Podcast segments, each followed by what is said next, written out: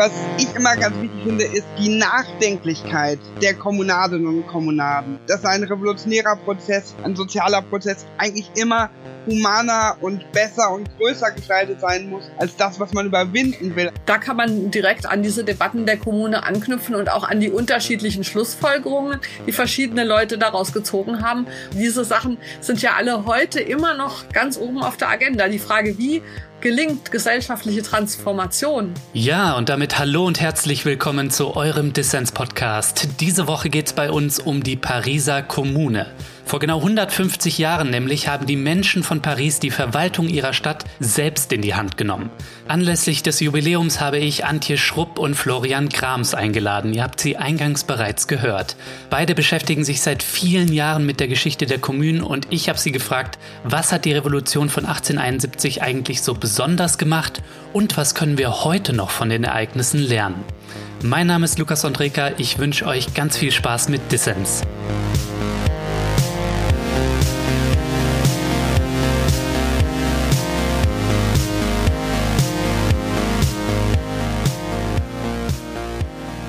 Antje, Florian, schön, dass ihr beim Dissens-Podcast dabei seid. Hallo. Hallo. Ja, wir sind zusammengekommen heute, um über die Pariser Kommune zu sprechen, denn vor 150 Jahren haben sich Menschen in Paris zusammengetan und haben mit der Kommune ein ziemlich einzigartiges demokratisches Experiment gewagt, das nicht lange währte, aber das noch immer bis heute unsere Vorstellungswelten von radikaler Emanzipation prägt. Ihr beiden, zum Einstieg die Frage, warum lohnt es sich aus eurer Sicht so viele Jahre später, 150 Jahre später, noch einen Blick auf die Pariser Kommune zu werfen.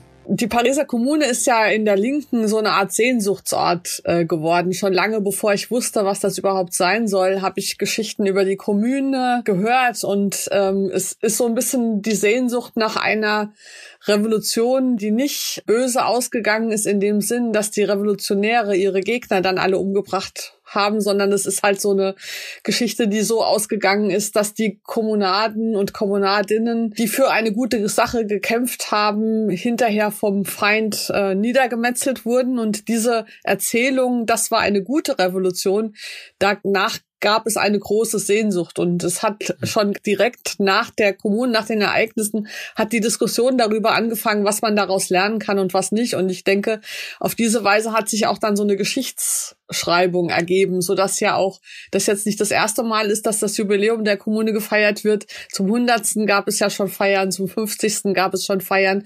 Also es ist einfach ein, ein Anlass, zu dem sich ähm, Leute, die für eine Transformation der Gesellschaft hin zu mehr sozialer Gerechtigkeit einsetzen, äh, über die sie sich immer wieder vergewissern, was machen wir da, was, auf welchen Fundamenten stehen wir, worauf beruhen wir uns, was sind unsere Traditionen. Und so ähm, ist es jetzt eben zum 150. auch. Und es ist ja immer ein ganz guter Anlass, auch mal Zeitpunkte zu haben, wo man dann mal Bilanz zieht, zurückblickt, schaut, was machen wir hier eigentlich. Mhm. Florian, wie siehst du's? Das würde ich eigentlich auch nur ergänzen wollen, dass die Pariser Kommune ja durchaus auch eine Blaupause war oder ja eine Folie für die russischen Revolutionäre und Revolutionärinnen, zu schauen, welche Fehler hat die Kommune begangen, warum ist sie so schnell untergegangen. In Russland haben sie versucht, genau diese Fehler nicht zu machen. Und ich finde immer ganz spannend, eigentlich dann festzustellen, dass die Bolschewiki in, in Russland zwar Fehler der Kommunadinnen und Kommunaden vermieden haben, aber dadurch auch Stärken der Kommune, also dieses radikal-demokratische und basisdemokratische Element stillgestellt haben. Und da finde ich hm. gerade heute, nach der Niederlage des sogenannten real existierenden Sozialismus, auch nochmal interessant zu schauen, was kann man tatsächlich jetzt mit dieser Erfahrung des 20. Jahrhunderts dann doch nochmal aus diesem radikaldemokratischen Ansatz der Kommunen lernen. Ja, wir wollen nachher auch noch drüber sprechen, was wir lernen können aus den Ereignissen der Pariser Kommune und was nicht. Ihr habt jetzt beide schon als Sehnsuchtsort Blaupause und Folie beschrieben, ne, für die gesellschaftspolitische Linke heutzutage. Mhm. Das sparen wir uns aber für später auf. Zunächst einmal hätte ich gerne eine kleine Vorstellungsrunde von euch, weil die Leute da draußen fragen sich natürlich jetzt auch, mit wem spreche ich da eigentlich? Okay. Also, wer seid ihr und wie seid ihr eigentlich dazu gekommen, euch so intensiv mit der Pariser Kommune zu beschäftigen? Antje, du darfst nochmal anfangen. Bei mir war es eigentlich Zufall. Äh, ich habe Politikwissenschaft studiert vor vielen Jahrzehnten und keinerlei Ahnung gehabt von Sozialismus, Arbeiterinnenbewegung und so weiter und habe im Pflicht pro Seminar Geschichte der europäischen Arbeiterbewegung zugewiesen bekommen, ein Referat schreiben zu müssen über die Inaugurialadresse von Karl Marx zur Gründung der ersten Internationale. Und so ähm, habe ich mich mit diesem Thema beschäftigt und bin dann über ein Zitat in der großen, dicken Geschichte der europäischen Arbeiterbewegung von Robert Meyer auf ein Zitat gestoßen, wonach die Idee zur Gründung der ersten Internationale von einer Frau gewesen sei, nämlich von Jeanne de Rouen, einer Französin, die in der 1848er Revolution aktiv war. Mhm. Und so kam ich auf das Thema Frauen in der ersten Internationale. Und das hat mich dann mein ganzes äh, Studium über beschäftigt. Ich habe dann später meine Dissertation darüber geschrieben und habe die politischen Ideen von vier Frauen in der ersten Internationale untersucht und zwei von denen waren eben auch aktive Kommunadinnen, nämlich ähm, André Leo und Elisabeth Dimitriev. Mhm. So bin ich auf die Pariser Kommune gekommen, habe eben untersucht, was die beiden dort gemacht haben und mich dann immer weiter tiefer eingegraben in diese Geschichte von feministischen Sozialistinnen im 19. Jahrhundert. Und nur noch ein Wort zu dir persönlich. Heute bist du aktiv als Autorin unter anderem, oder?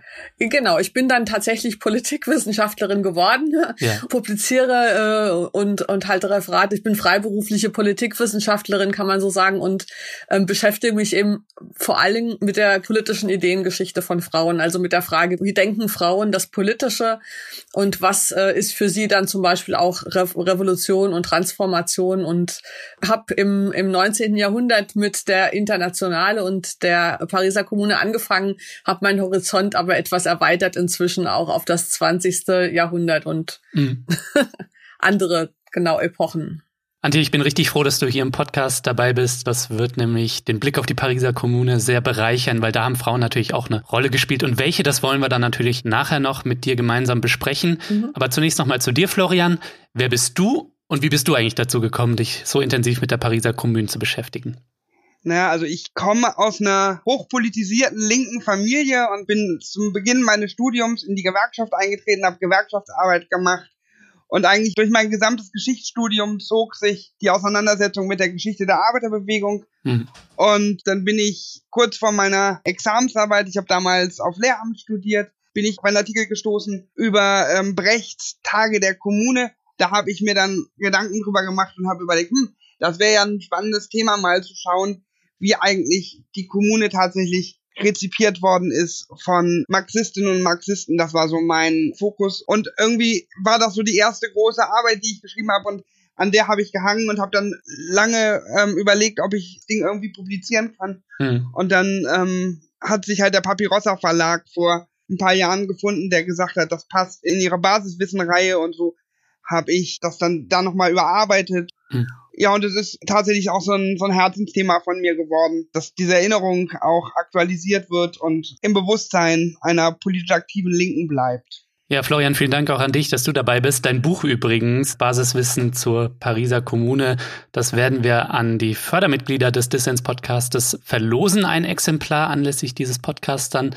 Und ja, wie die Pariser Kommune rezipiert wurde von Zeitgenossen wie unter anderem Karl Marx, da wollen wir nachher auch noch detaillierter drüber sprechen. Da ist vielleicht auch eine Verbindung zu Antjes äh, Forschung zur ersten Internationale, denn die ist ja zerbrochen ansichtlich des Scheiterns der Pariser Kommune zwischen Anarchisten und Kommunisten. Zunächst einmal noch eine kleine Frage an euch. Was hat die Pariser Kommune aus eurer Sicht denn so besonders gemacht? Antje. Eine Sache ist, es gab noch keine Blaupause für eine Revolution, die vor allen Dingen soziale Fragen in den Mittelpunkt stellt und nicht politische Fragen. Mhm. Bis dahin, die Blaupause war ja die französische Revolution von 1789 gewesen, wo es darum ging, Monarchie abzusetzen sozusagen. Äh, und jetzt war ja eine republikanische Regierung da und es ging um eine soziale Revolution. Dafür gab es noch keine Vorbilder. Und das Besondere ist, glaube ich, dass tatsächlich die Kommune nicht in erster Linie sich als politisches oder also, also formal nationalpolitisches Ereignis verstanden hat, sondern als eins, was die ganze Gesellschaft um, umfasst. Mhm. Das ist eigentlich aus meiner Sicht schon auch das Besondere und das andere Besondere vielleicht eben, dass es nicht so eine schachbrettartige Vorplanung gegeben hatte, sondern dass es passiert ist und im Ablauf sozusagen immer weiter verändert wurde, diese, ja, diese, diese Dramatik und die Kürze auch der Ereignisse, die ist natürlich auch besonders. Das stimmt. Und was ich immer ganz spannend und ganz wichtig finde, ist die Nachdenklichkeit der Kommunadinnen und Kommunaden die sich in den Quellen niederschlägt. Also, dass sie ganz lange darüber diskutieren und darüber nachdenken, welche Maßnahmen sie ergreifen, warum sie sie ergreifen, warum sie bestimmte auch repressive Maßnahmen eben nicht ergreifen, weil sie darüber mhm. ähm, reflektieren, dass ein revolutionärer Prozess, ein sozialer Prozess eigentlich immer humaner und besser und größer gestaltet sein muss als das, was man überwinden will. Also, dass sie ganz viel Kraft und Energie darauf verwendet haben, sich mit dem Gegner nicht gemein zu machen und dann immer dieses, diesen, dieses ethische Moment auch reflektiert haben. Das finde ich neben all dem, was Antje gesagt hat, eben auch ganz wichtig. Hm. Bevor wir konkret darauf eingehen, wie die Pariser Kommune eigentlich ausgesehen hat, äh, würde ich gerne noch kurz mit euch über die Vorgeschichte der Pariser Kommune sprechen. Ihr habt schon so ein bisschen angedeutet, ja. Die Pariser Kommune hat eine lange Vorgeschichte, die sich, wenn ich es richtig verstehe, von der französischen Revolution fast ein Jahrhundert vorher bis zum deutsch-französischen Krieg eben spannt. Was sind denn aus eurer Sicht die entscheidenden Wegmarken, die den Aufstand von Paris, der ja ziemlich spontan auch passiert ist, ja, die den begünstigt haben oder eben hervorgebracht haben? Ja, klar, man kann den Bogen der Vorgeschichte tatsächlich von 1789 bis zur Pariser Kommune schlagen. Das ähm, greift dann auch den Gedanken auf, in welchen revolutionären Zyklus die Pariser Kommune gehört. Also ist sie das letzte Kapitel der bürgerlichen französischen Revolution oder schon das erste Kapitel einer sozialistischen Revolution. Mhm. Da ich eher dazu tendiere, die Pariser Kommune zu den sozialistischen Revolutionen zu zählen, würde ich die Vorgeschichte eigentlich eher beginnen mit dem Jahre 1848, also der Junischlacht in Paris, die ja im Grunde genommen das erste selbstständige Auftreten der Arbeiterbewegung, also der politisch aktiven Arbeiterbewegung war. Dann ist die Pariser Kommune auch eingebettet in revolutionäre Auseinander oder soziale Konflikte und Klassenkämpfe, die sich ja auch niederschlagen in Aufständen und in Kommunalbewegungen in anderen Städten von Frankreich. Also da sehe ich eher und dann auch der Widerstand gegen eine Republik, die ähm, 1870 ja ausgerufen wird nach der Gefangennahme von Napoleon dem, dem Dritten, die eigentlich keine soziale Maßregel, sagt Marx, ist, sondern nur ähm, der Vaterlandsverteidigung dient. Und da so, so ein Widerstand, dass man da eigentlich was anderes will, nämlich eine soziale Republik. Mhm. Und gleichzeitig wehren sich die Pariserinnen und Pariser ja aber auch gegen die Verhandlungen der französischen Regierung mit Preußen, die dann auf einen Frieden hinzielen, der so war die Wahrnehmung in Paris ein Frieden unter preußischer Knute gewesen wäre, also auch sozialen Fortschritt eher blockiert hätte. Und von daher war die Arbeiterbewegung in Paris eher darauf aus, dass Paris verteidigt wird gegen die preußischen Truppen. Und dann war der 18. März der Versuch der französischen Regierung, der Nationalgarde die Geschütze zu stehlen, die Initialzündung hm. und, und die Flucht ähm, der, der französischen Regierung dann nach Versailles, dann ja der Auslöser der Kommune. Deshalb tue ich mich immer ein bisschen schwer, da von einem Aufstand zu reden weil eigentlich war es in meinen Augen eine reine Verteidigungsaktion, die ja noch nicht mal wirklich geplant oder vorbereitet war. Mhm. Also ziemlich viel Zufall drin auch, dass das Ganze passiert ist. Ja, wobei, ja, wobei es eingebettet war in soziale Auseinandersetzungen, die halt in der Luft lagen. By the way, dieser Kanonenraub, da wird ja heute noch im Montmartre dran erinnert. Ne? Also ich bin bei meinem Freund in Paris besuchen und da finden sich dann tatsächlich irgendwie Erinnerungstafeln, die an diese Ereignisse dann auch der Pariser Kommune erinnern. Fand ich ganz spannend. Aber Antje, was sind denn aus deiner Sicht wichtige Wegmarken oder Ereignisse, die ja die ganze Situation, die dann auf den 18. März 1871 auf die Geburtsstunde der Kommunen hinsteuert, mhm. die das erklärbar machen? Also ich denke mir mal, das ganze 19. Jahrhundert war ja geprägt von der Auseinandersetzung äh, mit den Ergebnissen schon der französischen Revolution, die ja als Ideale für Gesellschaft Freiheit, Gleichheit, Brüderlichkeit als Slogans eingeführt hat. Mhm. Und das aber verstanden hat auf eine sehr formale Weise, also als politisches Konzept, aber nicht als reale Umsetzung in den Lebensalltag, in zum Beispiel Produktionsweisen oder auch in Familienformen bekommen und so weiter. Und die Frage, was bedeutet eigentlich Demokratie konkret? Das ist eigentlich die Auseinandersetzung im ganzen 19. Jahrhundert. Die Frage eben, wie muss sich politische und formale Gleichheit übersetzen in materielle Gleichheit, soziale Gleichheit, Familien und so weiter. Und mhm. in dem Zusammenhang verstehe ich eben die Pariser Kommune als auch eine Etappe, aber auch schon die äh, Revolutionen davor, also 1830, 1848, also gerade in Frankreich, auch die erste Internationale hat natürlich letzten Endes diese Frage, was bedeutet uns denn formale Gleichheit? Was können wir uns davon kaufen, wenn wir kein Geld haben, nichts zu essen haben, keine Arbeit haben? Und ich würde auch eben die Frauenbewegung dazu zählen. Ähm, die erste, die das zusammengebracht hat, war ja schon Flora Tristan in den 1840er Jahren, die gesagt hat, also es sind einfach noch offene Fragen geblieben bei dieser Proklamation der Gleichheit und der Demokratie. Hm. Was bedeutet Demokratie in Bezug auf Wohlstand, Einkommen, materielle Absicherung und was bedeutet sie in Bezug auf Geschlechterdifferenzen? Das waren die beiden offenen Fragen und das ist auch der Grund, warum eben Frauenbewegungen und Arbeiterinnenbewegungen so eng zusammenhingen in dieser Zeit. Äh, die ganzen sozialen Bewegungen im 19. Jahrhundert haben immer auch die Frage diskutiert, wie verhält sich Frauenfrage, Geschlechterfrage, hm. Arbeiterfrage und so weiter. Und es ging eben darum, dieses Versprechen von Demokratie, Freiheit und Gleichheit konkret zu machen. Und das das war die Auseinandersetzung eben zwischen einer bürgerlich-republikanischen Seite, die sagte, also diese formale Aspekt, der reicht uns sozusagen, ja, und einer weitergehenden sozialen Bewegung, zu der auch die Arbeiterinnenbewegung und die Frauenbewegung gehört hat, die sagt, nein, das reicht uns nicht. Wir wollen, das muss tiefer gehen. Das muss auch in den Alltag und in, in die nicht rein formal politischen Verhältnisse rein übersetzt werden natürlich dann auch spannend, da wollen wir gleich drüber reden. Wie wurde das dann denn von den KommunatInnen dann auch diese soziale und materielle Demokratie, wenn ich dich jetzt paraphrasieren darf, wie wurde das dann auch tatsächlich konkret in diesen 72 Tagen, die die Kommune ja nur standgehalten hat, im äußeren Belagerungszustand, ne? Wie wurde das konkret umgesetzt? Da wollen wir gleich noch drüber reden. Aber zunächst einmal zurück zum 18. März 1871 ja, als dem Tag der Geburtsstunde der Pariser Kommune. Wie müssen wir uns das eigentlich vorstellen? Könnt ihr uns da mal so mit reinnehmen in dieses Paris dieser Zeit? Ähm, war das irgendwie ein blutiger Tag oder war das eher eine Straßenparty, weil die Regierung sich halt verzogen hat aus Paris? Oder haben die Leute das irgendwie verschlafen und es war gar nicht so, dass das irgendwie groß mit Brimborium angekündigt war und irgendwann hat man halt festgestellt, ups, hm. jetzt ist was anderes in Paris.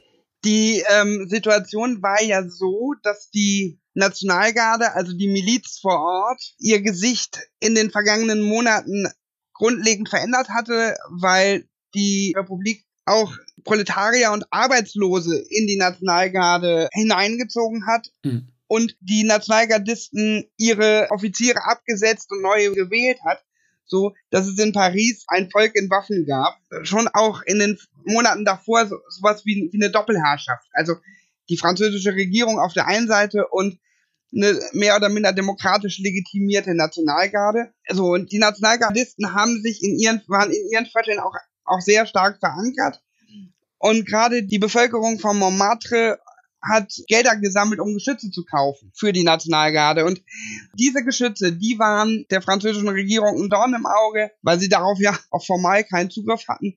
Und die sollten dann halt im Morgengrauen des 18. März geraubt werden, entfernt werden. Also von regierungstreuen Truppen dann. Von regierungstreuen Truppen, genau. Okay. Ja. Und alle Quellen, die ich so kenne, schildern eben, dass den Frauen, die auf dem Weg zum Markt waren, dass die mitbekamen, dass da etwas passiert und sich den ähm, regierungstreuen Truppen in den Weg gestellt haben und dann eben auch dafür gesorgt haben, dass das Viertel aufwachte und dann kam es zu Verbrüderungen zwischen regierungstreuen Truppen und den Bevölkerungen auf Montmartre und in anderen Arbeitervierteln. Mhm. Und dann wurden zwei Generäle gefangen genommen und dann auch erschossen. Insofern hat es auch Blut gegeben an dem Tag.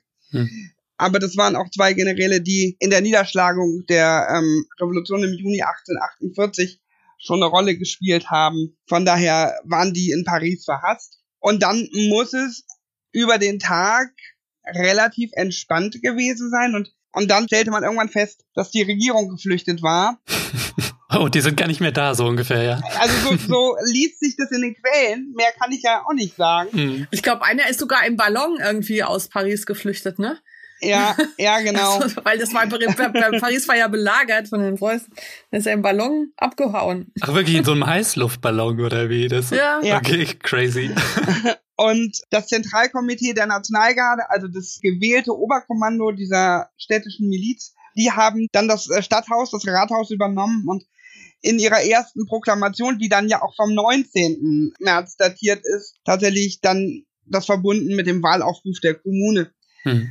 Also, dass da was Neues entstand, das wurde wahrscheinlich eher in der Nacht, am Abend des 18. oder in der Nacht auf den 19.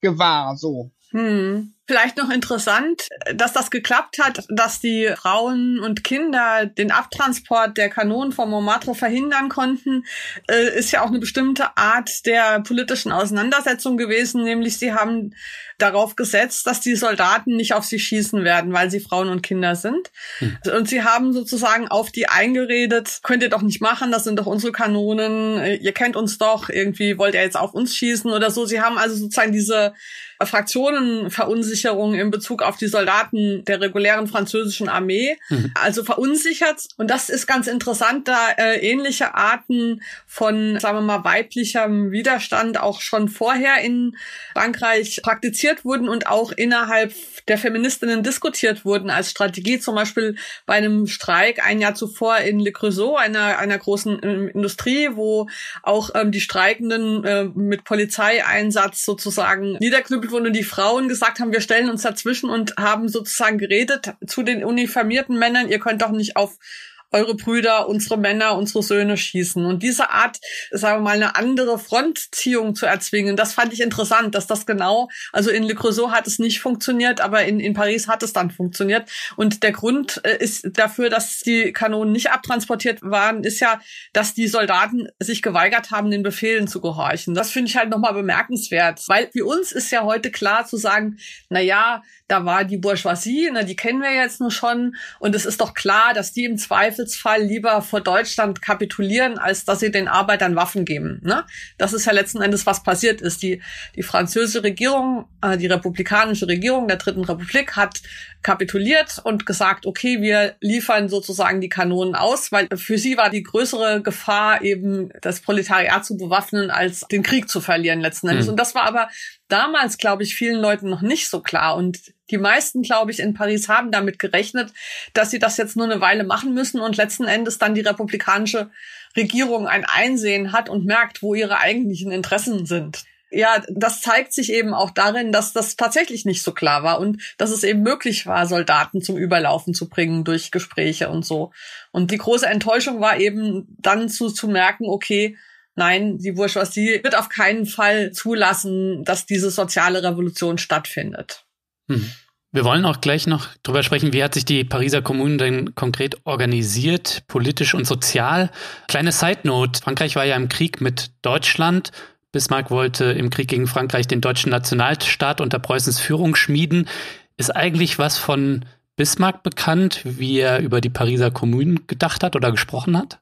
Ich habe jetzt keine konkrete Quelle im Kopf, aber es hat Verhandlungen gegeben über den Frieden und da war auch ziemlich schnell klar, dass von preußischer Seite französische Kriegsgefangene, die, die bei Sedan festgesetzt worden waren, also da, wo Napoleon III. eben auch in Gefangenschaft geraten war, relativ schnell wieder aus der Gefangenschaft entlassen werden würden, damit die französische Regierung eben auch Menschen und äh, Soldaten hat, um der Kommune was entgegenzusetzen. Hm. Insofern war da auch relativ schnell klar, dass sich die französische und die deutsche Bourgeoisie und auch der Feudaladel in Deutschland, dass die sich einig waren, dass ähm, die Kommunen keinen Bestand haben darf. Dass sie eben nicht Blaupause oder Sehnsuchtsort dann für deutsche ArbeiterInnen wird. Ja? Hm. Genau. Ja, mitten im Belagerungszustand begründeten die KommunatInnen in äh, Paris ihre kommunale Selbstregierung. Keine einfache Sache in sich schon, ne? Aber erklärt uns doch mal, wie haben sich denn die KommunatInnen organisiert? Also wie hat das ausgeschaut, die Basisdemokratie in Paris? Naja, formal haben sie gewählt.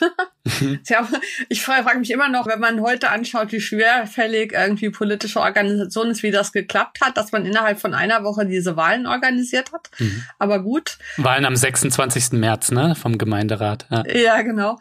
Äh, gut, es war äh, tatsächlich, was ich interessant finde in dem Zusammenhang, dass über das Frauenwahlrecht nicht debattiert wurde obwohl das in den Revolutionen zuvor also immer Thema gewesen war. 1848 äh, zum Beispiel wurde sehr viel über die Frage diskutiert, ob Frauen wählen dürfen oder nicht. Das spielte überhaupt keine Rolle sondern es war klar, dass nur Männer wählen können und auch nur Männer gewählt werden können. Interessanterweise hat das die Linke ähm, im Zusammenhang mit ihrem Sehnsuchtsort Kommunenprojekt immer mhm. nicht so ganz wahrhaben wollen, so dass in den 70er Jahren dann das Gerücht entstand, die Pariser Kommune hätte das Frauenwahlrecht eingeführt.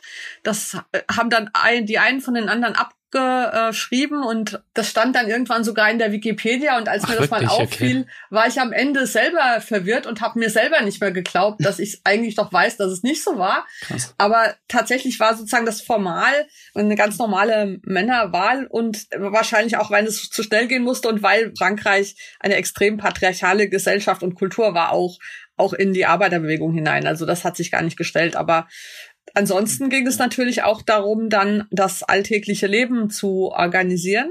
Mhm. Da waren dann die Frauen wieder mehr beteiligt über ähm, Genossenschaften und Produktionswerkstätten und so weiter, weil es sind ja nicht nur die Regierungen aus Paris geflohen, sondern auch viele Unternehmen und so weiter. Und generell herrschte ja, man muss sich ja klar machen, Paris war ja schon ein halbes Jahr belagert. Das heißt, es herrschte extremer Hunger, Mangel an Brennstoff und an allem. Ne? Also es, das ist meiner Meinung nach auch einer der Gründe, warum die Frauen so eine große Rolle gespielt haben, das Ganze hat sich unmittelbar in den Haushalten abgespielt. Mhm. Also es gab nichts. Es gab nichts zu essen, es gab überhaupt nichts. Und dann ist auch noch die politische und die ökonomische Organisation zusammengebrochen, indem sagen wir, die Elite äh, Paris verlassen hat. Und das dann zu organisieren, ist schon ein Kraftakt gewesen. Ja. Also der ganz formale Ablauf ähm, der Kommunewahl war ja, dass man sich auch bezogen hat das erklärt übrigens, ohne es zu legitimieren, aber es erklärt, warum das Frauenwahlrecht nicht umgesetzt worden ist, weil man hat sich auf die Regularien des Jahres 1793 berufen, also auf die radikale Phase der französischen Revolution. Großer Teil der Kommunaden bezogen sich auch auf die Tradition der Jakobiner, also auch da eine radikale Form der französischen Revolution. Mhm. Ähm, das war wichtig und die Organisation in den politischen Clubs vor Ort. Also es hat seit der französischen Revolution in Paris und seit vor der französischen Revolution hat es immer Diskussionszusammenhänge und politische Strukturen in Kneipen, in Kirchen oder in irgendwelchen anderen, an irgendwelchen anderen Orten gegeben, wo sich Menschen getroffen haben und tatsächlich diskutiert haben. Und diese Clubs, die haben auch ganz konkret sich immer wieder an ihre Deputierten, an ihre Offiziere der Nationalgarde, die ja auch eine, eine Rolle gespielt hat durch das Zentralkomitee der Nationalgarde oder dann an ihre ähm, Delegierten im Kommunerat gewandt und haben ganz konkret Dinge eingefordert, die vor Ort geändert werden müssen. Hm. Diese Verzahnung an die Basis war, glaube ich, auch enorm wichtig. Ja, Stichwort Verzahnung an die Basis. Also macht es vielleicht nochmal ähm, ein bisschen deutlicher für unsere HörerInnen. Müssen wir uns den Gemeinderat irgendwie so vorstellen wie halt einen Stadtrat von Hannover, Frankfurt oder Konstanz, um mal die drei Städte zu nennen, in denen wir jetzt leben. oder meinetwegen auch die Stadtvertretung in Berlin. Oder war das irgendwie doch mehr? War das irgendwie doch mehr rückgekoppelt nochmal an die Bevölkerung? Irgendwie Stichwort imperatives Mandat also wie müssen wir uns das vorstellen? So wie ich das wahrgenommen habe, entwickelte sich das auch. Also Prosper Lissacaré, der die Geschichte der Pariser Kommune geschrieben hat, selber Kommunade war, der kritisiert an einer Stelle, dass weil ja die Wahlen so schnell durchgeführt werden mussten, es eigentlich nicht über ähm, Programme diskutiert worden ist, sondern dass Personen gewählt worden sind. Und so mhm. sind eben auch viele Bürgermeister der Viertel wieder in, in, in den Kommunerat gewählt worden. Und als von denen dann etliche gemerkt haben, dass es irgendwie doch in eine andere Richtung geht, weil dann doch etliche radikale Republikaner, Demokraten, Sozialisten im Kommunerat waren, haben sich etliche dieser ehemaligen Würdenträger dann auch aus dem Kommunerat wieder zurückgezogen. Und dann hat es im April nochmal eine Nachwahl gegeben. Und durch diese Nachwahl ist der Kommunerat auch nochmal ein Stück nach links gerutscht, würde man heute, glaube ich, sagen. Aber am Anfang hat es zumindest die Auseinandersetzung gegeben, ob der Kommunerat tatsächlich wirklich nur ein Stadtrat sein soll oder ob er tatsächlich die Regierung einer neuen eines neuen Gemeinwesens sein soll. Das war am Anfang noch nicht ausgemacht. Und es ging dann aber später immer mehr dahin, dass er durchaus auch die Keimform sein könnte für eine Föderation der Kommunen Frankreichs. Das war ja so die Idee, die dann später in der Kommune entstand, dass sich ganz Frankreich eben auch als Föderation von Kommunen konstituieren könnte. Mhm. Spätestens dann bekam der Kommunerat ein anderes Gesicht als ein Stadtrat das heute ist.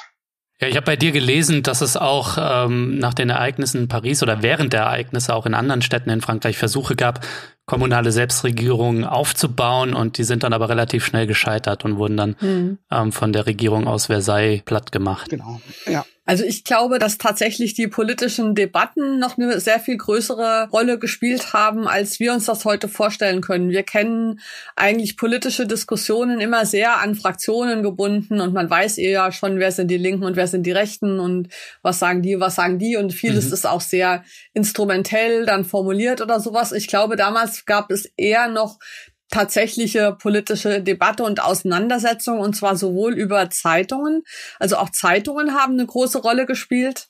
Und ich glaube auch die Debatten vor Ort in Frankreich war in den Jahren davor, ich glaube 68 erst, ähm, wurden politische Versammlungen wieder erlaubt. Die waren bis dahin verboten gewesen. Und dann hat es gerade in Paris einen Boom daran gegeben. Und da sind dann eben auch Frauen aufgetreten und haben Reden gehalten und haben agitiert.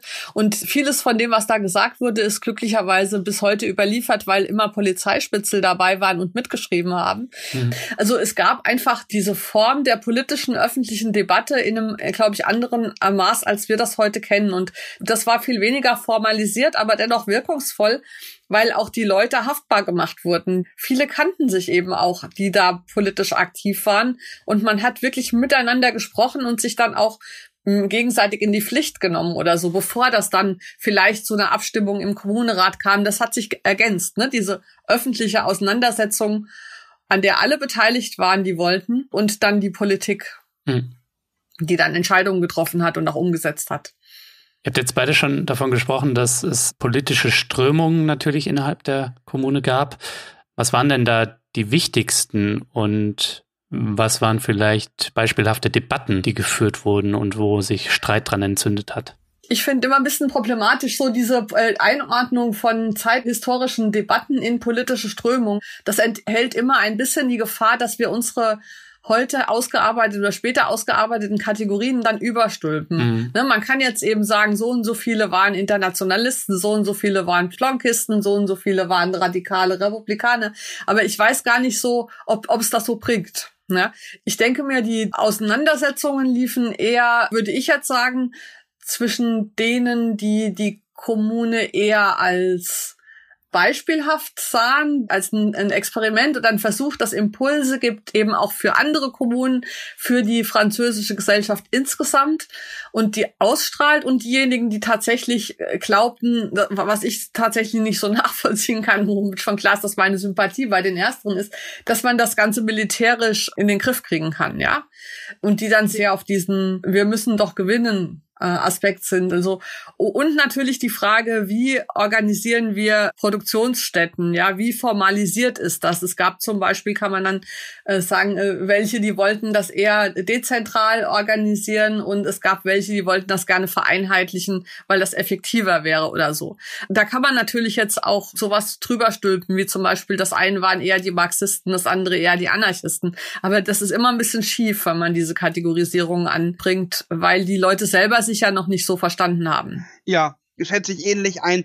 Wobei es natürlich auch schon Parteiungen gab, die sich an den damals ähm, existierenden Fraktionen orientierten. Also ich habe schon gesagt, dass einige Menschen im Kommunerat sich als Jakobiner be begriffen. Mhm. Andere orientierten sich an Pierre-Joseph Proudhon, also so einem frühsozialistischen Ansatz andere, und das ist dann das, was Antje eben ansprach, orientierten sich an Blanqui und das ist ja so ein Versuch, das dann auch das militärisch und in so einer Form von Kaderorganisation zu strukturieren. Also das gab es schon und da gab es auch die Konflikte. Und dann sind es aber tatsächlich die Konflikte, die, die Antje eben beschrieben hat, weil das die Konflikte waren, die auf der Straße lagen, die zu diskutieren und zu klären waren. Aber wenn wir jetzt nochmal auf diesen Konflikt zurückkommen, äh, der ja letztendlich die Frage stellt nach äh, Machtergreifung beziehungsweise Macht anders gestalten. Antje, du hast es genannt, will man halt eher ein leuchtendes Beispiel für ein radikaldemokratisches Gemeinwesen sein oder schmeißt man das über den Haufen, um gegen den äußeren Feind zu gewinnen? Ne? Hm. Wer hat sich da eher durchgesetzt? Also ich glaube, dass das bis zum Ende nicht klar war, dass es bis zum Ende beide Fraktionen gab. Und okay. ich meine, dass die Kommune verloren hat, ist ja nicht die Schuld der Kommune. Ich meine, wenn ich für was eintrete, bin aber am Ende schwächer als meine Feinde, dann verliere ich. Aber das heißt ja nicht, dass ich nicht recht hatte. Ich finde, man kann aus der Niederlage der Kommune, kann man nicht schlussfolgern, dass die Kommune falsch lag. Manchmal hat man zwar die richtigen Ideen, kann sich aber nicht durchsetzen. Ne? Also ich würde sagen, dass diese Sachen einfach alle nicht ausdiskutiert werden konnten, weil es dann eben zu schnell vorbei war. Ja. Lass uns einmal darauf zu sprechen kommen, wie die Kommunatinnen denn ihr Gemeinwesen, also wirklich das materielle, das soziale Gemeinwesen, ihre Wirtschaft ja in so kurzer Zeit organisiert haben, weil sie es ja auch mussten. Ne? Ihr habt schon beschrieben, wie da Strukturen zusammengebrochen sind, weil sich die Bourgeoisie aus Paris verabschiedet hat. Und Antje, du hast auch schon darauf hingewiesen, dass die Pariser Kommune ja im Unterschied zu dem bürgerlichen Aufbegehren der französischen Revolution ja tatsächlich eine Revolution war mit explizitem Anspruch, das soziale Gemeinwesen auch zu verändern. Und nicht umsonst war ihre Farben ja rote Fahnen und nicht äh, irgendwie die Tricolor. Ne? Mhm. Deswegen, vielleicht könnt ihr einmal beschreiben, fangen wir vielleicht mit dir an, Antje, was die Kommunatinnen denn konkret an sozialen Veränderungen angestrebt haben und auch konkret umgesetzt haben. Naja gut, also erstmal sind so offensichtliche Sachen wie äh, Arbeitsbeschaffung für Leute ohne Einkommen. Ich denke mal, die das Problem mit dem Alltagsleben, das ist ja nicht so, dass die Wirtschaft damals in Form von großen Fabriken organisiert war, die sobald die Chefs gehen nicht mehr funktionieren, sondern vieles ist ja noch dezentral in kleinen Werkstätten oder so mhm. passiert und die konnten ja auch weiterarbeiten, ja, und haben dann halt vielleicht sich teilweise selbst organisiert, teilweise einfach ähm, war es ja auch viel Subsistenz Wirtschaft noch, wo ja eher der Materialnachschub das Problem war, ne, dass das dann nicht vorhanden war. Aber was man zum Beispiel sagen kann über die Union des Femmes, also die ähm, eine der der großen Frauenorganisationen in der Kommune, die dann äh, versucht haben, eben unter der Führung von Nathalie Lemel und Elisabeth Dimitriev den Frauen Einkommensmöglichkeiten zu verschaffen. Und die hatten dann tatsächlich so Büros, wo sie Mitgliederlisten eingetragen haben, wo man also eintreten konnte, sich einschreiben konnte, dann Arbeitsplätze vermittelt bekommen hat, vor allen Dingen im Textilbereich. Also die äh, haben dann verhandelt, dass alle Uniformen der Nationalgarde nur von Werkstätten genäht werden dürfen, die der Union des Femmes angehören, ja, sowas zum Beispiel. Hm. Und wo dann auch Mindestlöhne festgelegt wurden und also einfach eine, eine sehr straffe Organisation, die einerseits Effizienz bedeutet hat. Andererseits aber auch den Zugang zu Erwerbsarbeitsmöglichkeiten für Frauen, die Geld brauchten. Und dann eben aber auch verhandelt wurde eben mit der Kommune-Regierung, dass dann gesagt wurde, wir sind die Einzigen. Und dann hat man natürlich auch mehr Geld eben dabei ausgehandelt, als wenn man, ähm, also konnte sich dann nicht unterboten werden von welchen, die sagen, wir nähen aber billiger oder sowas. Das finde ich dann schon recht bemerkenswert, wie man so eine Art straffe Organisation in so kurzer Zeit auf die Beine stellen kann.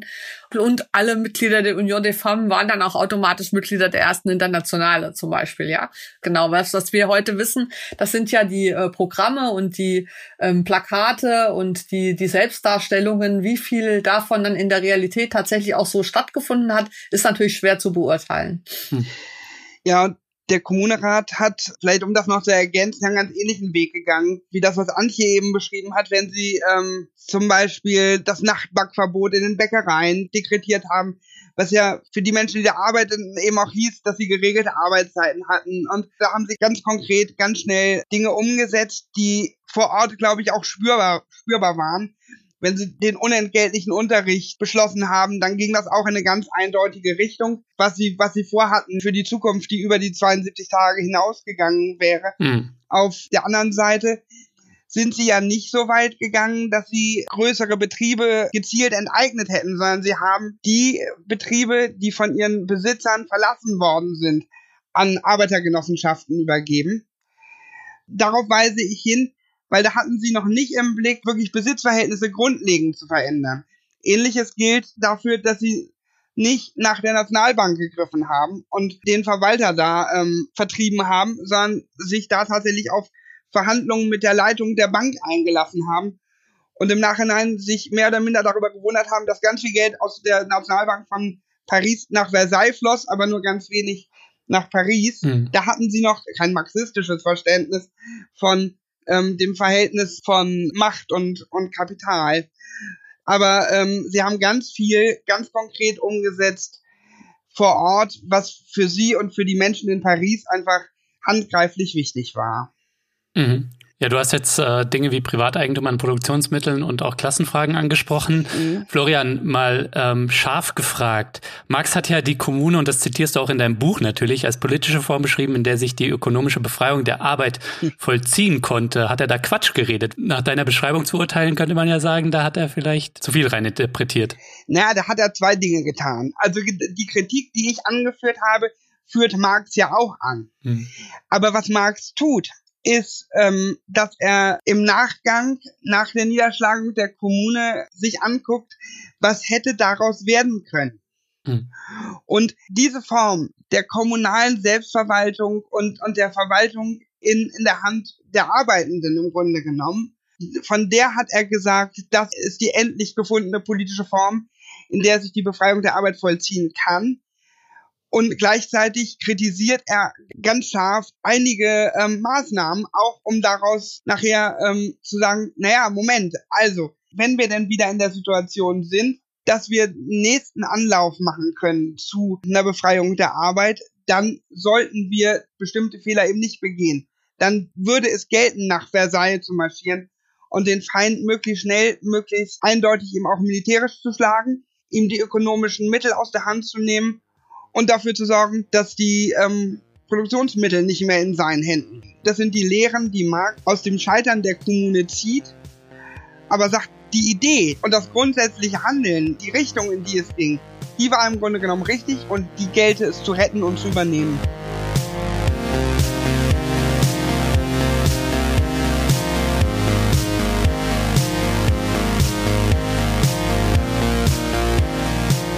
So Leute, ich möchte die kurze Pause hier mal wieder nutzen, um ein fettes Dankeschön an alle meine Fördermitglieder da draußen zu senden.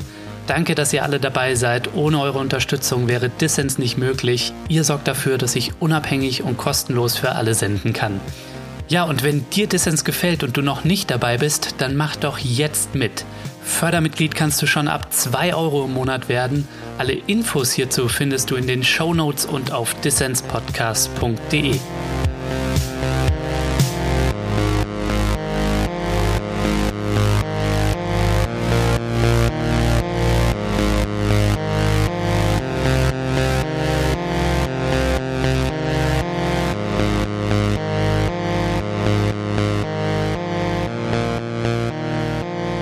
Dissens-Podcast. Zu Gast sind die Politikwissenschaftlerin Antje Schrupp und der Autor Florian Grams.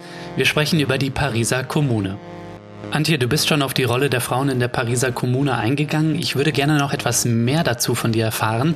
Du hattest schon erwähnt, dass Frauen auch in der Kommune nicht wählen durften.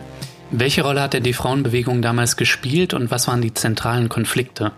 Es gibt noch einen unterschwelligen Konflikt, der auch hinter dem Ganzen und auch teilweise hinter den äh, Beschlüssen der Kommune steht, der aber ähm, nicht so nach außen thematisiert wird, ist, und das ist schon die Frage, die Diskussion über die äh, Bedeutung von Frauen als politische Individuen. Das war eine große Auseinandersetzung innerhalb der ersten Internationale. Die hat auf ihren beiden ersten internationalen Kongressen mhm. immer die Frage nach der Frauenerwerbsarbeit ganz oben auf dem Papier und immer haben vor allen Dingen die französischen Internationalisten, die von Proudhon eben beeinflusst waren, der ja nicht nur ein Frühsozialist ist, sondern auch ein vehementer Antifeminist, also ein ganz übler Genosse, also viel schlimmer als alle seine Zeitgenossen. Und es gab eben in Frankreich diese eine regelrechte antiprodonistische Bewegung, weil tatsächlich ähm, Proudhon und in seinem Gefolge eben auch die frühen Pariser und französischen Internationalisten überhaupt ähm, der Meinung waren, dass Frauen keine eigenständigen Individuen hm. seien, sondern nur eine Rolle haben als Familienmütter. Und deshalb auch waren sie gegen eigenständige Frauenerwerbsarbeit, also entweder Ehefrau oder Hure. Das ist das, was Proudhon sozusagen als Motto ausgegeben hat und was in der französischen Internationale Konsens war und worüber sie sich mit den Engländern und so weiter gestritten haben auf den ersten beiden Kongressen. äh, es gab dann 1869 in Frankreich eine relativ große Streikbewegung.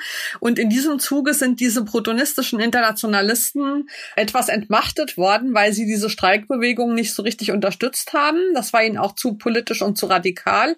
Und dann sind zum Beispiel Ballon oder Malon, also zwei Leute, die dann auch äh, in der Kommune sehr aktiv waren als Kommunaden und die haben auf den internationale Kongressen jeweils die pro-feministische Minderheitenmeinung aus Frankreich vertreten gehabt also für eine Frauenerwerbsarbeit und für einen Blick auf Frauen als eigenständige Individuen, die nicht nur in ihrer Rolle als Ehefrau und Mutter überhaupt ähm, relevant sind. Mhm. Und die haben dann auch in der internationale Oberhand gewonnen, waren dann auch diejenigen Internationalisten, die dann in der Kommune besonders aktiv waren. Das sind ja zwei sehr prominente Kommunaden, Eugène Waller und Benoit Malon. Mhm. Und diese Auseinandersetzung finde ich interessant, weil genau das ist äh, der Punkt gewesen, den die französischen Feministinnen äh, und zwar vor allen Dingen ähm, André Leo, die sind eben dezidiert eingetreten für ja das, was André Leo in ihrem Buch Les Femmes et les Meurs nennt, die Abschaffung der Monarchie innerhalb der Familie.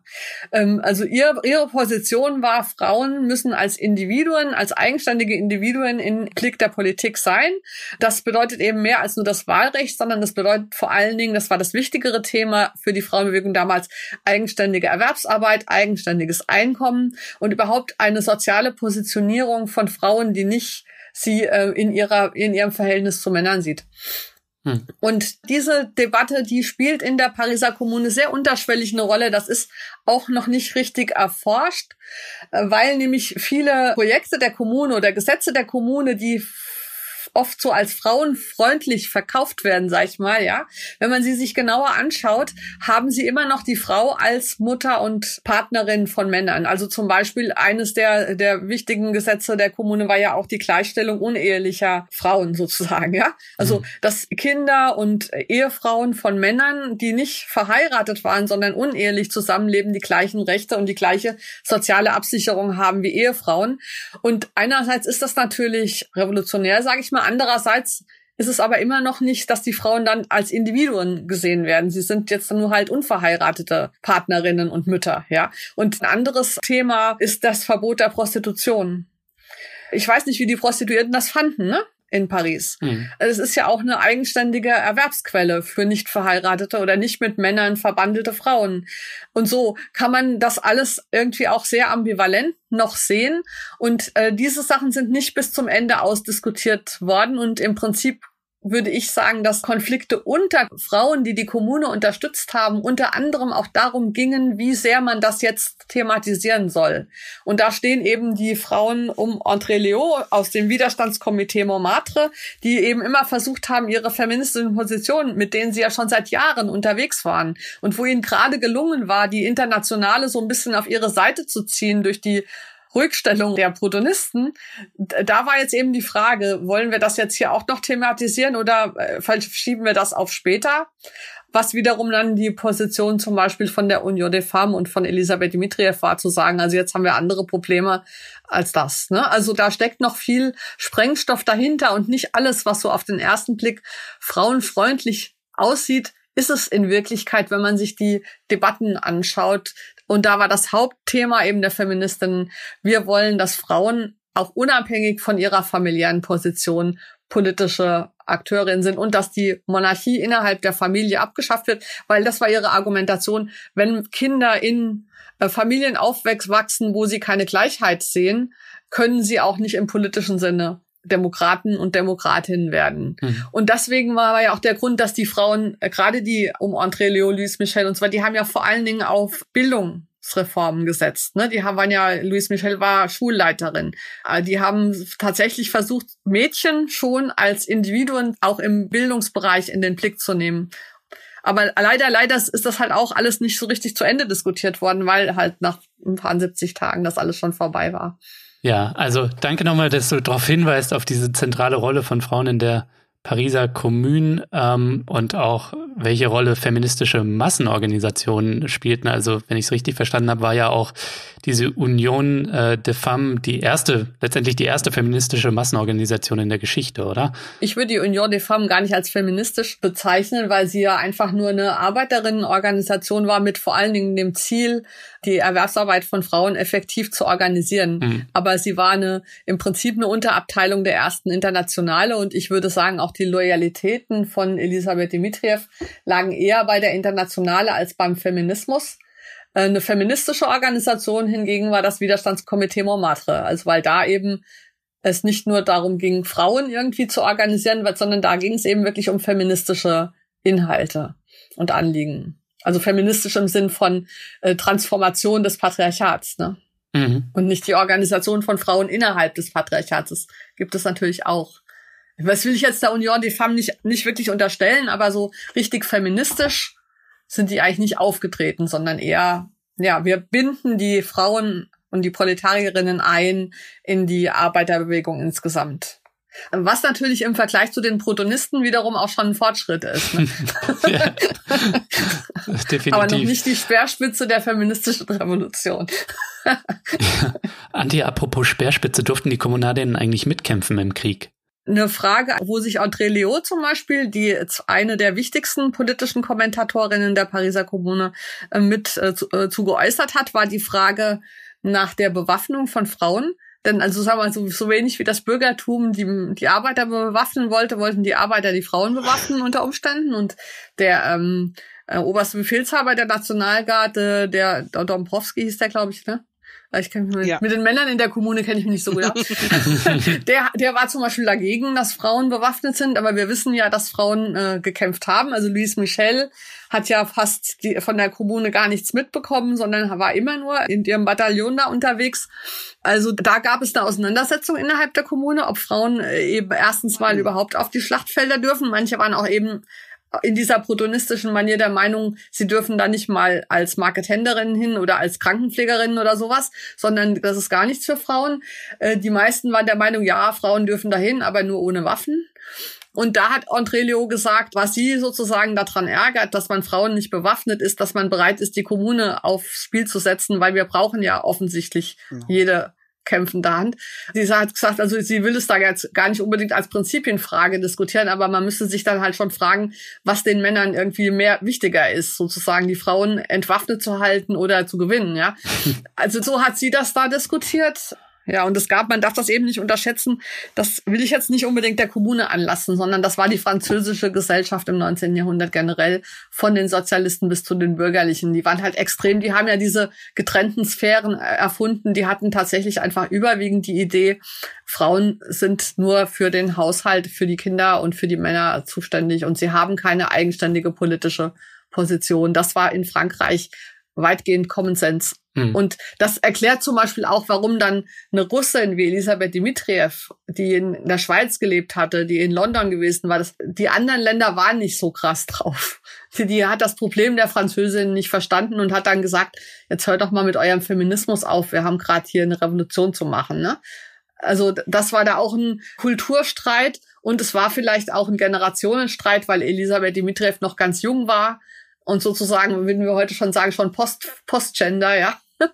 Während die älteren Feministinnen, also ich glaube, Louise Michel war ja schon 40, André Leo war schon 46, also die hatten sich das mit dem Postgender halt schon abgeschminkt. Die wussten, dass es nicht so leicht ist. Und ein Streit um Haupt- und Nebenwiderspruch in der Kriegssituation, lehre ich noch aus. ja, genau. Das hast du auch schon ein bisschen erklärt. Von den männlichen Kommunaden war in dieser Gesellschaft dann äh, für die äh, emanzipatorischen der Kämpfe der Frau nicht so viel zu erwarten. Ähm, naja, äh, oder gab es da auch äh, unterschiedliche Positionen? Ich meine, die Protonisten, die können wir jetzt mal hier mit ihrem Frauenhass äh, ja. an die Seite stellen. Aber wie war das mit den anderen männlichen Kommunaden aus? Es gab ja einige, die die Frauen wirklich unterstützt haben. Ne? Wie Benoit Malon war ja sowohl äh, mit Elisabeth Dimitriev befreundet, als auch mit André Leo liiert. Also der war schon sozusagen der feministische Arm in der Kommune, kann man sagen. Eugène Valeur war, ähm, ähm, hatte zusammen mit Nathalie Lemel diese äh, Genossenschafts äh, La Mamite gegründet, also war aus der, kam aus der Genossenschaftsbewegung und war auch pro-feministisch, hat eben pro-feministische Reden gehalten, auch auf internationale Kongressen. Also das gab auch diese unterschiedlichen Positionen innerhalb der, der Männer der Kommune. Du hast es selbst schon angemerkt, das ist noch nicht mal richtig erforscht. Das ist vielleicht aber was, was du ja ähm, unternehmen wirst in den nächsten Jahren. Ähm. Naja, sagen wir mal so. Also eigentlich nicht, weil ich bin ja jetzt zu anderen Themen. Ich hatte tatsächlich eigentlich gehofft, dass das jemand anders macht. Ich habe ja, wie gesagt, meine Dissertation darüber geschrieben. Die ist 1999 rausgekommen. Und ich dachte, eigentlich könnte das ja für diese vielen Linken, die nochmal die hundertste Arbeit über Marx Auseinandersetzung mit der könnte, könnte ja einer von denen mal sich diesem Thema annehmen. Und leider ist es überhaupt nicht passiert. 2014 war ja äh, 150 Jahre Gründung der ersten Internationale. Und da gab es einen großen wissenschaftlichen Kongress in Paris an der Sorbonne zur, zur Erinnerung an dieses Jubiläum. Und sie haben niemand gefunden, der über Frauen in der Internationale forscht und haben mich eingeladen mit meiner 20 Jahre alten Arbeit. Ich okay. finde das tatsächlich schon bitterlich und auch beschämend, wie wenig sich auch die linke Geschichtsschreibung heute noch für diese Themen interessiert, nämlich gar nicht. Mhm. Und das muss man schon auch mal sagen. Ich bin jetzt nicht sozusagen, ja, also es ist leider auch aus meiner Arbeit, die wird zwar immer mal zitiert, aber dass da mal jemand weiter geforscht hätte, ist leider nicht passiert. Und ich weiß nicht, wie viele Arbeiten über Karl Marx in den letzten 20 Jahren ersch erschienen sind. Mehr. Und davon haben wir eigentlich schon genug. Unzählbar und davon haben wir genug. Und die Diskussionen genau. drehen sich im Kreis. Äh, das war jetzt auch eine gute Ansprache. Das war jetzt mal ein kleiner Rand. Ja, ein kleiner Rand. Ja, wenn, das jemand da draußen hört, Leute, genau. ähm, dann forscht zu dem Thema, wenn ihr gerade ein bisschen Zeit habt.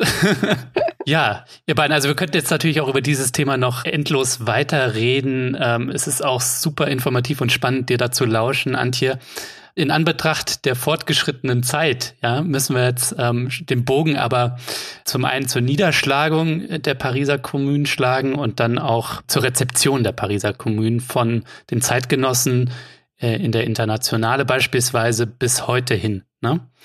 Vielleicht, Florian, kannst du einmal schildern, nach 72 Tagen, wie ist das denn vonstatten gegangen, der Untergang der Pariser Kommunen? Fürchterlich. Mhm. Man muss sich vorstellen, dass die ähm, Versailler am 2. April bereits militärisch begonnen haben, gegen die Kommunen vorzugehen. Mhm. Seit Anfang April war die Kommune quasi im, im Kriegszustand, was ja auch nochmal deutlich macht, unter welchen Bedingungen das Projekt, das sie da verfolgt haben, unter welchen Bedingungen sie das verfolgen mussten. Und am 21. Mai gelingt den Versailler Truppen dann der Durchbruch durch die ähm, Stadtbefestigung von Paris und dann ist die Nationalgarde und sind die Pariserinnen und Pariser darauf angewiesen, wirklich jede Straße und jedes Viertel ähm, zu verteidigen im, im Straßenkampf. Und da beginnt tatsächlich das, was dann als blutige Woche ähm, in die Geschichte der Kommunen eingegangen ist. Eine Woche lang Straßenkampf und Barrikadenkampf. Hm in deren Verlauf 30.000 Menschen auf Seiten der Kommune ums Leben kommen, ermordet werden, erschossen werden. Und am 28. Mai fällt dann die letzte Barrikade und die Versailler Truppen ziehen dann durch die Stadt und verhaften und erschießen eigentlich alle Kommunadinnen und Kommunaden, derer sie, sie habhaft werden können.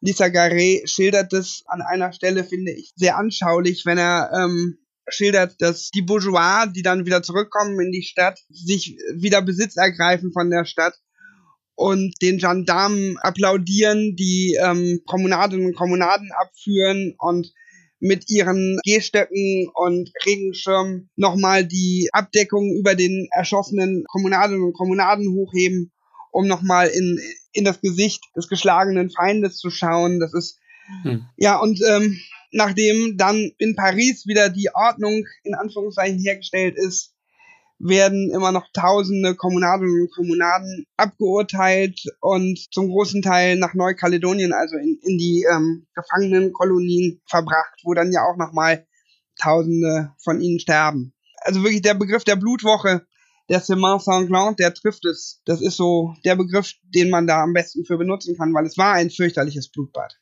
Hm.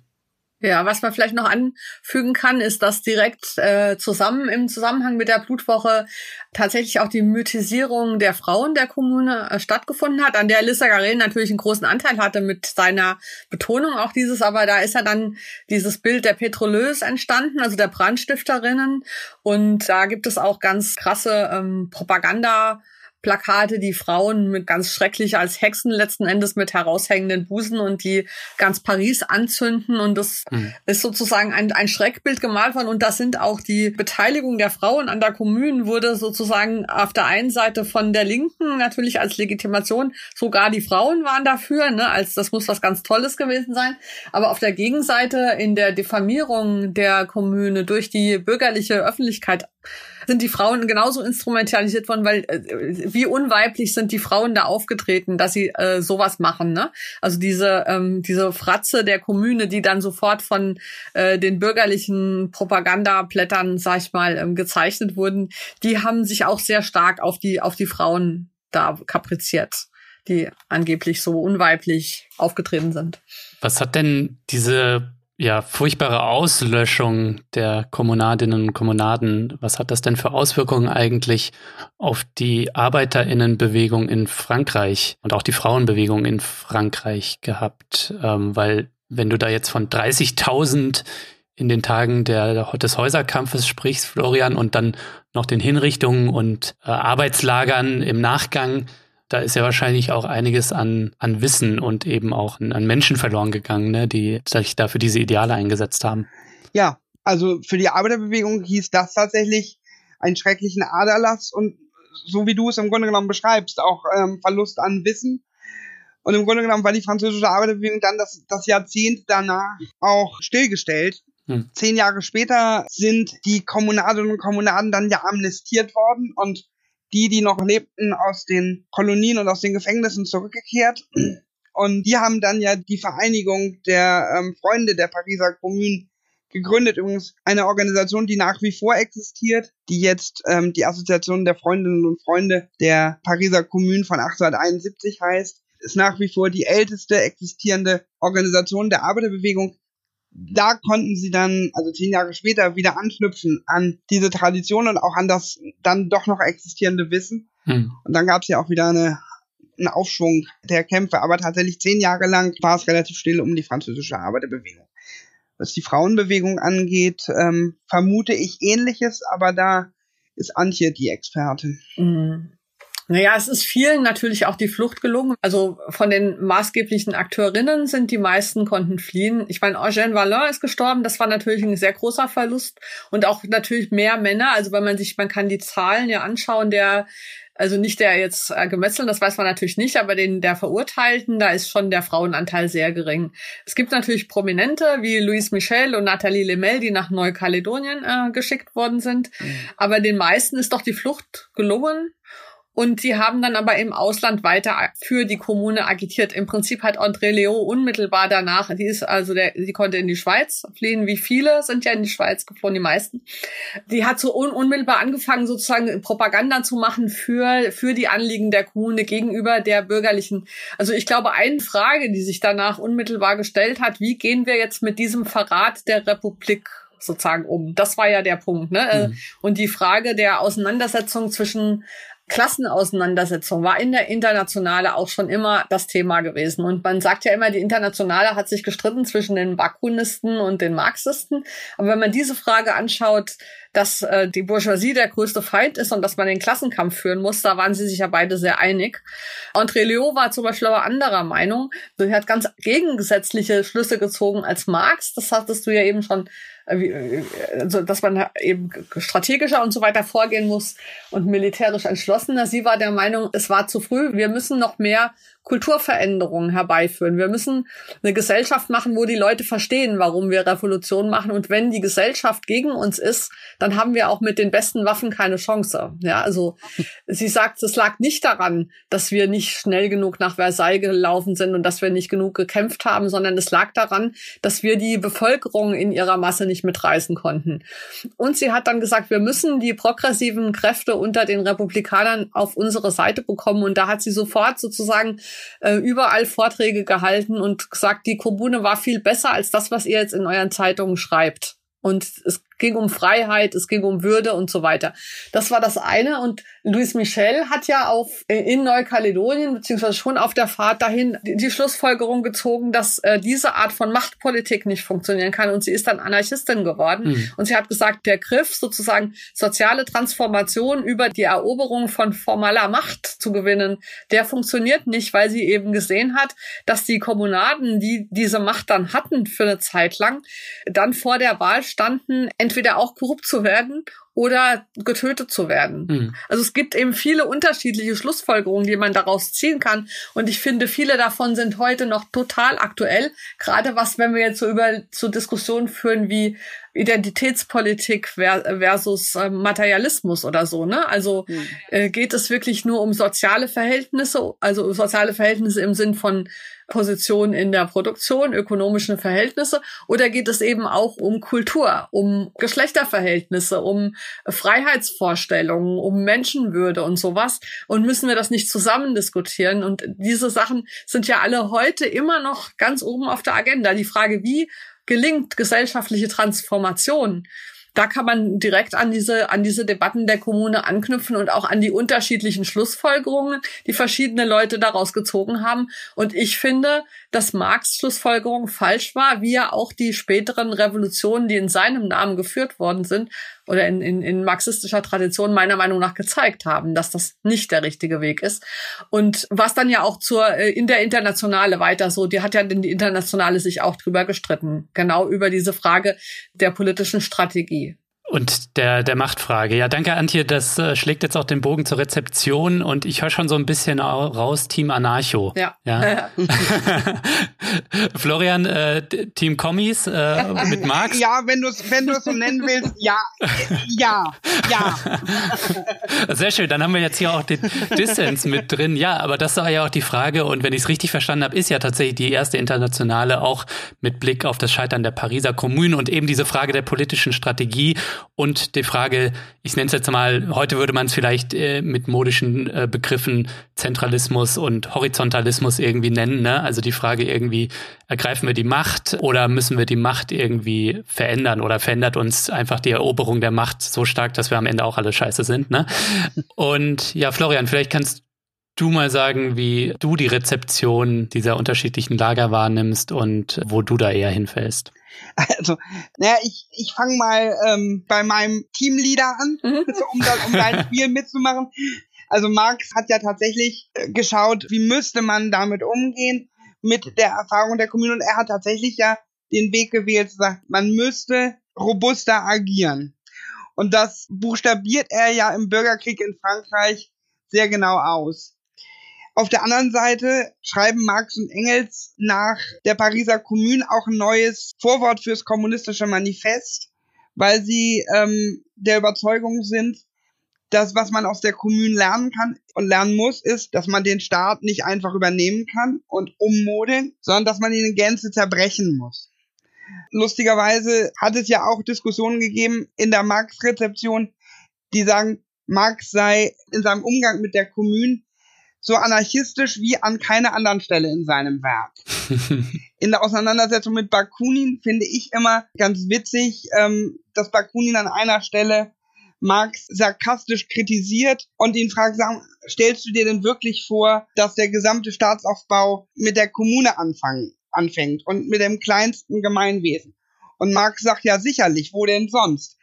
Also im Umgang mit der Kommune ist Marx, also auf der einen Seite plädiert er für, für einen robusten Umgang mit dem, mit dem Feind und auf der anderen Seite sucht er nach Wegen, wo auch dieses radikaldemokratische und basisdemokratische Erbe der Kommune im Grunde genommen aufgehoben ist. Und Bakunin wirft der Kommune vor, dass sie staatliche Formen übernommen hat. Also da an, an der Stelle scheiden sich die Geister mhm. und es ist irgendwie auf, auf keiner Seite so richtig klar, weil alle irgendwie noch suchen. Das Spannende an diesem Prozess, gerade bei Marx, finde ich eben genau diese, dieses Nachdenkliche. Lenin hat dann später sich sehr darauf konzentriert, zu sagen, wir machen jetzt alles, von dem Marx gesagt hat, das habe die Kommunen falsch gemacht, das machen wir jetzt so, wie Marx es uns vorschlägt. Und er rezipiert noch den Gedanken des Kommunestaats und der spätere Lenin sagt auch, Mensch, in der Sowjetunion haben wir Dinge falsch gemacht und wir müssten eigentlich wieder mehr zur Kommune.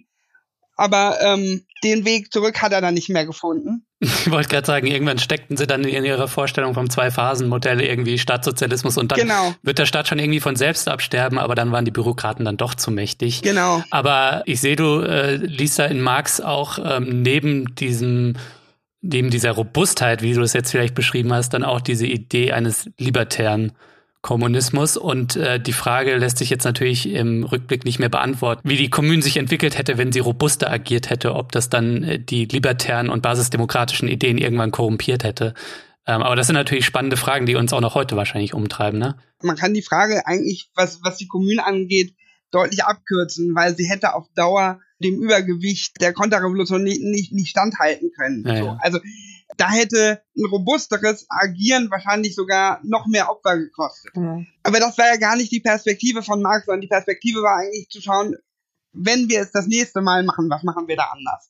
Und die Kommune hat dann im Grunde genommen in, in den Ländern des real existierenden Sozialismus, spätestens mit Stalin war sie kein Beispiel mehr, weil die Sowjetunion, die Sowjetunion hat es ja sowieso alles besser gemacht und äh, sie hat ja auch länger gehalten als die Kommune. Von daher wurde sie dann im Grunde genommen verabschiedet als Beispiel. Und ich denke, was eine, ähm, was eine politische Linke heute lernen kann, ist, dass man Florian, jetzt greifst du vorweg. Okay, das ist okay, nämlich okay. tatsächlich eine, eine Frage, die ich euch jetzt zum Abschluss noch stellen möchte. Nur kurz äh, möchte ich noch wissen, ob Ant Antje noch was ergänzen möchte oder noch auf irgendeinen Punkt eingehen möchte. Ähm.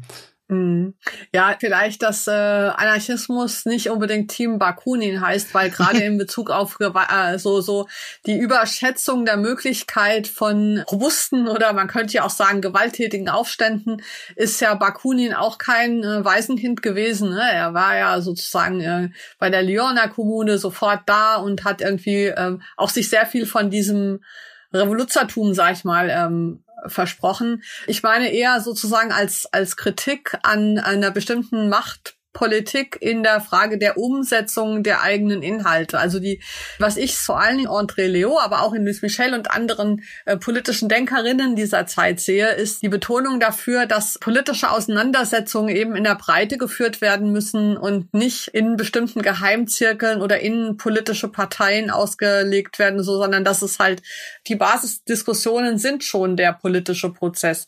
Und da bin ich sozusagen ein bisschen zurückhaltend, was den Versuch betrifft, in Marx sozusagen was Libertäres hineinzulegen, weil wenn man sich seine seine und Engels konkrete Politik innerhalb der Internationale anschaut, so kann man ja sagen, dass der Erfolg oder das Ergebnis der Pariser Kommune war, dass sie endgültig eine Minderheitsposition waren in der Internationale. Die Mehrheit der Sektionen mhm. hat sich in Richtung Anarchismus und das ist eben nicht nur Bakunismus, sondern der Anarchismus oder die, sagen wir mal, die Ablehnung von Parteipolitik, die Einbeziehung von Bildungs- und äh, anderen sozialen Fragen, äh, also die, die, die Kritik daran, die, die Arbeiterbewegung auf reine ökonomische Fragen eng zu führen und so weiter. Diese Bewegung war die vorwiegende Position vieler internationale äh, Sektionen überall auf der Welt. Und äh, was Karl Marx und Engels gemacht haben nach der Kommune, als sie gesehen haben, wir sind in der Minderheit mit unserer Position, die vor allen Dingen eben ähm, Fokussierung auf Ökonomie und auf Politik im engeren Sinne bestand, dann haben sie die internationale mutwillig zerschlagen. Sie haben mit fingierten Mandaten sozusagen sich die Mehrheit verschafft beim Kongress in Den Haag, haben dort alle ausgeschlossen mit diesen fingierten Mehrheiten. Also erstmal haben sie den Kongress nach Den Haag verlegt, was bedeutete, dass die ganzen Leute aus Spanien, Italien und so weiter gar nicht hinkommen konnten, weil sie hätten Hm. durch Frankreich gemusst und da war gerade äh, Kommunepanik angesagt, ja. Ähm, sie haben also äh, tatsächlich die Internationale dahin manipuliert, dass sie dann haben sie den Generalrat wahnwitzigerweise nach New York verlegt über keine internationale als eine, die nicht unsere Ideologie vertritt. Das war der eigentliche Niedergang der europäischen Arbeiterbewegung. Das war nicht die Pariser Kommune gewesen. Nach der Pariser Kommune gab es in vielen Gruppen ja Ärger über diese Arroganz der Republikaner. Es gab frische Diskussionen durch die vielen Flüchtlinge, die kamen, in wirklichen internationalen Austausch auch durch die vielen Flüchtlinge und aktive Debatten. Und dann haben sie gesagt, okay, jetzt lösen wir die Internationale auf, weil was ihr da diskutiert, gefällt uns nicht. Und da muss ich sagen, diese große Schuld von Marx und Engels tatsächlich persönlich, ja, in der Zerschlagung der ersten Internationale in dieser Zeit, die müsste in der Linken erst nochmal aufgearbeitet werden. Da spielt Bakunin schon lange gar keine Rolle. Das waren eben ja, das war, die haben ja dann versucht, nochmal über Jurassische Föderation, über antiautoritäre Internationale das weiter am Leben zu erhalten. Aber natürlich ohne Deutschland und ohne England war das dann nichts mehr, ja. Äh, und da fehlt mir noch ein bisschen selbstkritischer Rückblick derer, die immer noch sagen wir mal, Marx für das Nonplusultra der Theorisierung, Theoretisierung der Arbeiterbewegung halten. Da fehlt mir also ein bisschen selbstkritischer Rückblick auf diese grobe Fehlentscheidung meiner Meinung nach, die wirklich die europäische Arbeiterbewegung lange zurückgeworfen hat, weil die erste internationale war ein Faktor. Die hatte eine Power und die hatte eine Bedeutung und die hätte viel bewirken können, aber natürlich nicht, nicht, wenn man sie dann halt tot macht ja, das stimmt. Weißt du, Antje, wir können uns immer darauf zurückziehen, dass er das Kapital so gut äh, analysiert hat. So.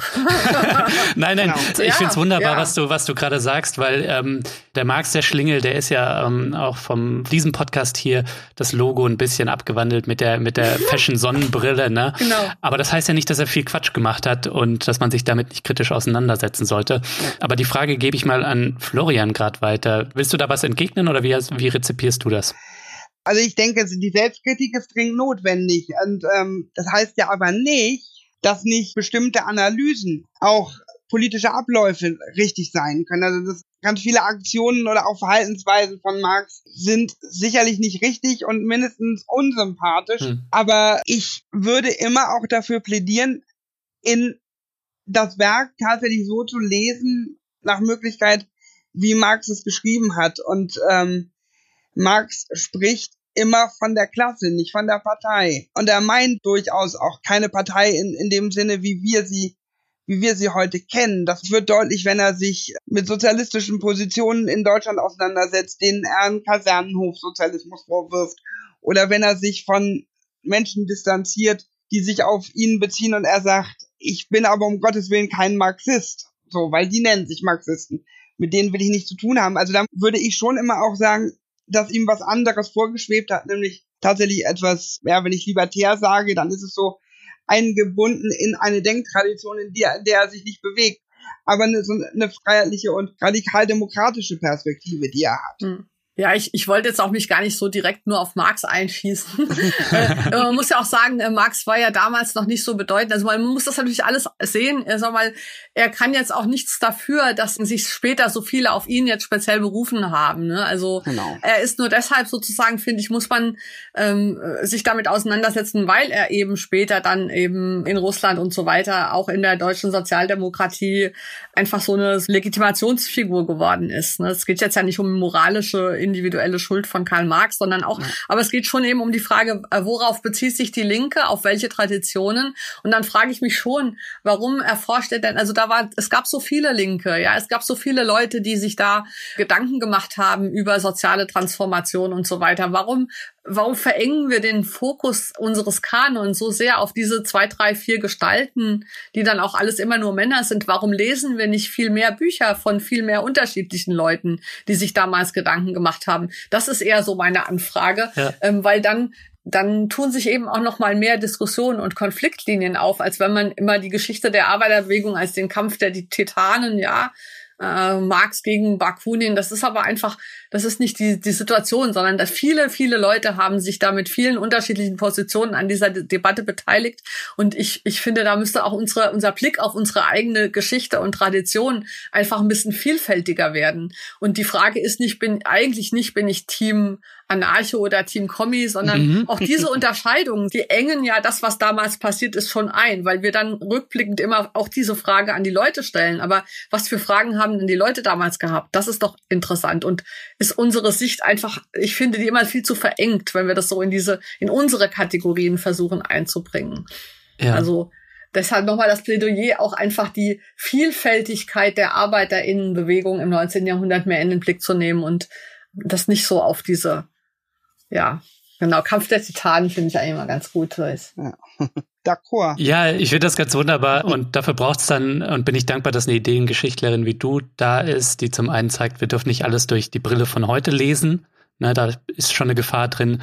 Und ähm, mit der feministischen Brille ähm, schaut auch mal, was es abseits von Marx und Bakunin gibt. Und da hast du ja auch schon Sachen genannt. Und das bringt mich jetzt, bevor wir tatsächlich wegen Zeitnot zur allerletzten und wichtigsten Frage kommen, was wir heute noch lernen können, dann doch, was wir lernen können ne, von den Ereignissen.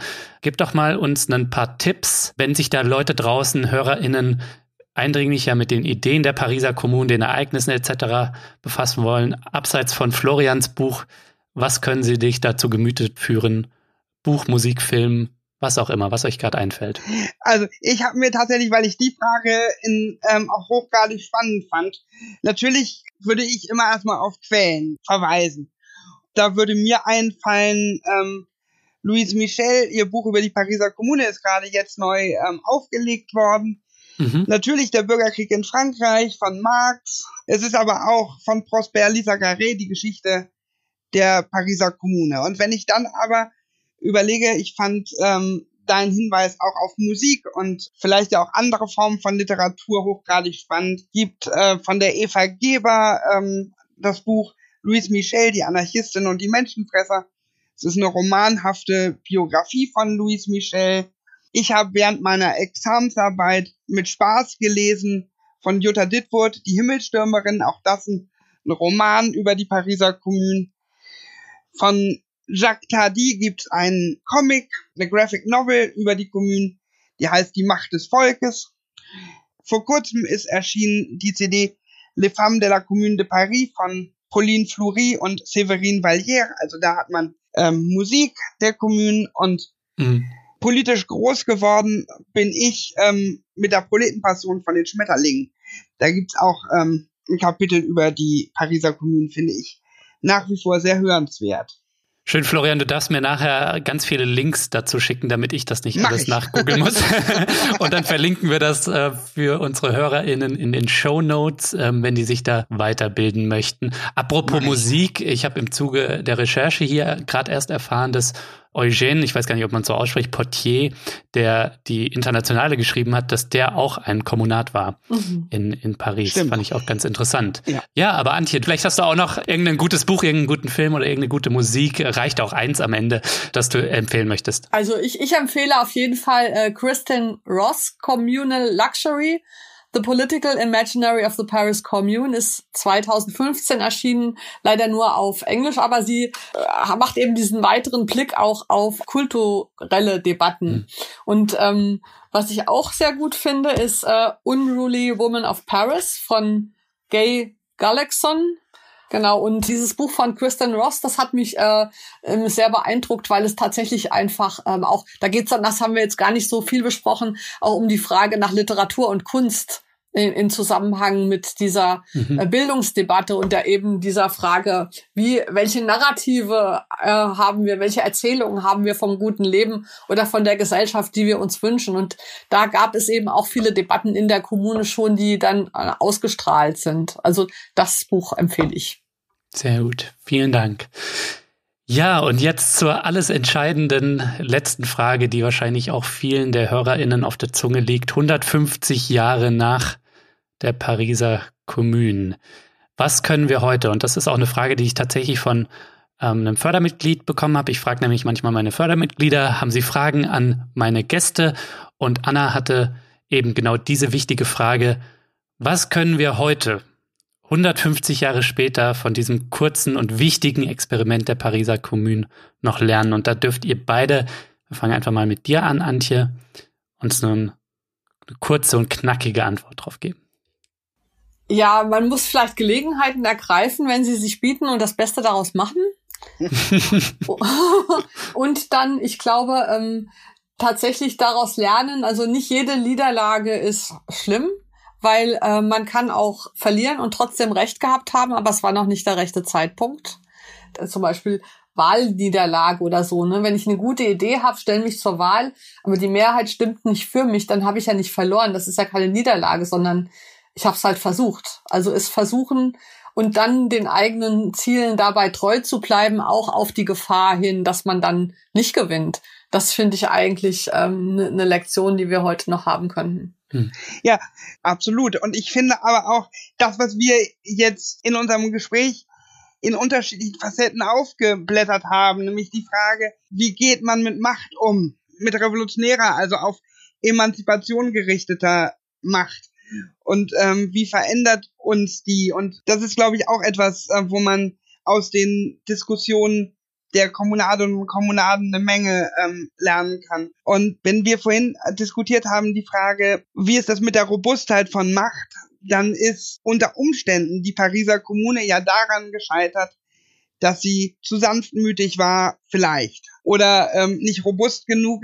Aber wenn man das so konstatiert, dann ist der zweite Anlauf zum Sozialismus, also der nach der Oktoberrevolution, ja allemal auch daran gescheitert, dass er zu robust zu mächtig war. Mhm. Und auch in dem Zusammenhang wäre eine Rückschau auf die Erfahrungen der Kommunen allemal spannend, wenn man sich denn das Projekt der Kommunadinnen und Kommunaden, nämlich die soziale Republik und ähm, die Befreiung der Arbeit, ähm, wenn man sich diese eigen macht, dann sollte man da alle mal immer mal wieder drauf gucken. Ja, die Macht ergreifen, aber anders ergreifen. Das ist, glaube ich, so ein Sinnspruch der Zapatistas. Ne? Das ist, ähm, spiegelt sich für mich auch so ein bisschen in diesen Ereignissen der Pariser Kommunen. Antje und Florian, ich danke euch vielmals für das Gespräch. Danke euch. Ja, danke. Schön was.